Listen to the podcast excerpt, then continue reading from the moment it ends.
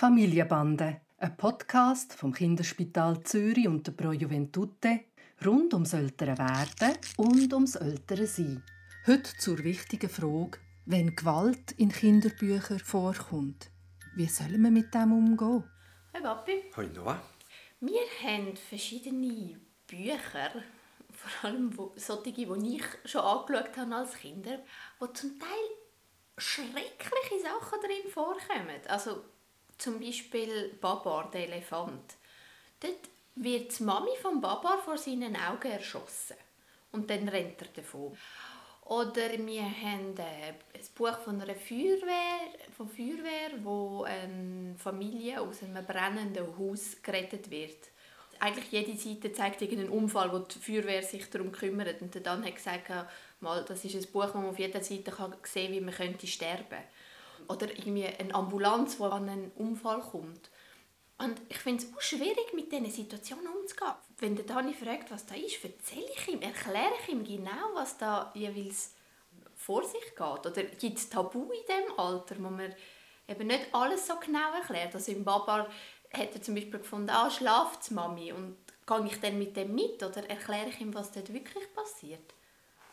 Also Tabus, weiß ich nicht, ob es das tatsächlich gibt. Genauso wenig aber gibt es, dass du alles auf einer erwachsenen Ebene ihm erklären sollst. Was ganz faszinierend ist, ist ja, dass Kinder eigentlich häufig eigene Erklärungen haben. Und ich stelle mich manchmal ein bisschen naiv und frage zurück, was denkst denn du, was da ist? Und häufig ist das eine Art wie Philosophieunterricht, wo man bekommt, dass die Kinder einem ihre Welt erklären, so wie sie die Welt sehen. Und dann sind solche Situationen lange nicht mehr so bedrohlich, wie sich das vielleicht in unseren Köpfen abspielt. Was hast denn du für Ängste noch, wenn du, jetzt sagen wir so eine Ambulanz von einem Unfall in einem Buch siehst? Was könnte passieren? Ich habe Angst, dass der Tani Ängste bekommt, dass mir so etwas könnte passieren und ich mir so fest wehtun und müsste in eine Ambulanz gehen oder eben irgendwie, wenn man jetzt das Beispiel von Papa nimmt, dass eben er könnte seine Mami verlieren. Aber manchmal sind das unsere Ängste, die wir wie projizieren, dass es könnte seine Ängste sein und das muss überhaupt nicht so sein. Es könnte aber. Ja, aber es könnte auch genauso gut sein, dass, dass er sieht, oh, da ist ja eine Ambulanz, die helfen tut. Cool. Mhm. Also ich glaube, es geht wirklich darum, von dem, was die Kinder erleben, auszugehen und nicht umgekehrt. Es sind ja eigentlich primär Bilderbücher. Ja.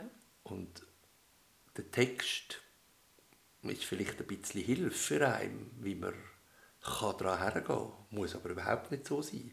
Sondern man kann wirklich, so wie das Kind, sich vom Bild leiten und dann äh, wie neu erfinden, was jetzt in diesem Buch könnte drin sein und das ist vielleicht aus der kindlicher Sicht viel passender, wie wenn man eine Geschichte von außen erzählt. Ja, aber es gibt ja vielleicht gleich Situationen, wo man es einfach eben eindeutig falsch versteht.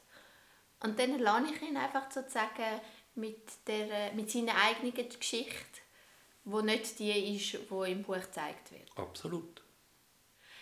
Irgendwie geht das ein bisschen gegen mein Bauchgefühl. Ich muss doch ehrlich mit ihm sein ach, das ist nicht unehrlich. Wo steht denn, dass du eine Geschichte so erzählen musst, wie sie geschrieben ist?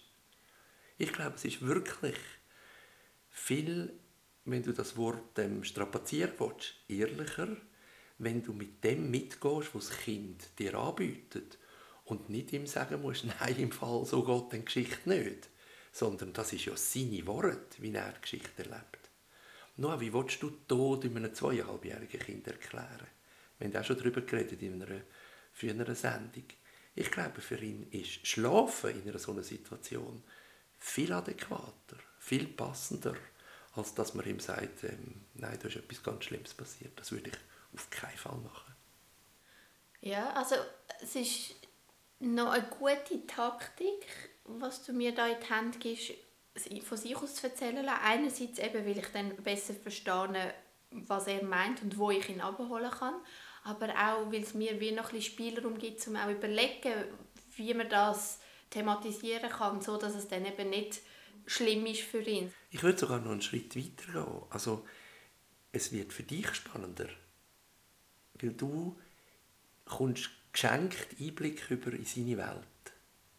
Das stimmt.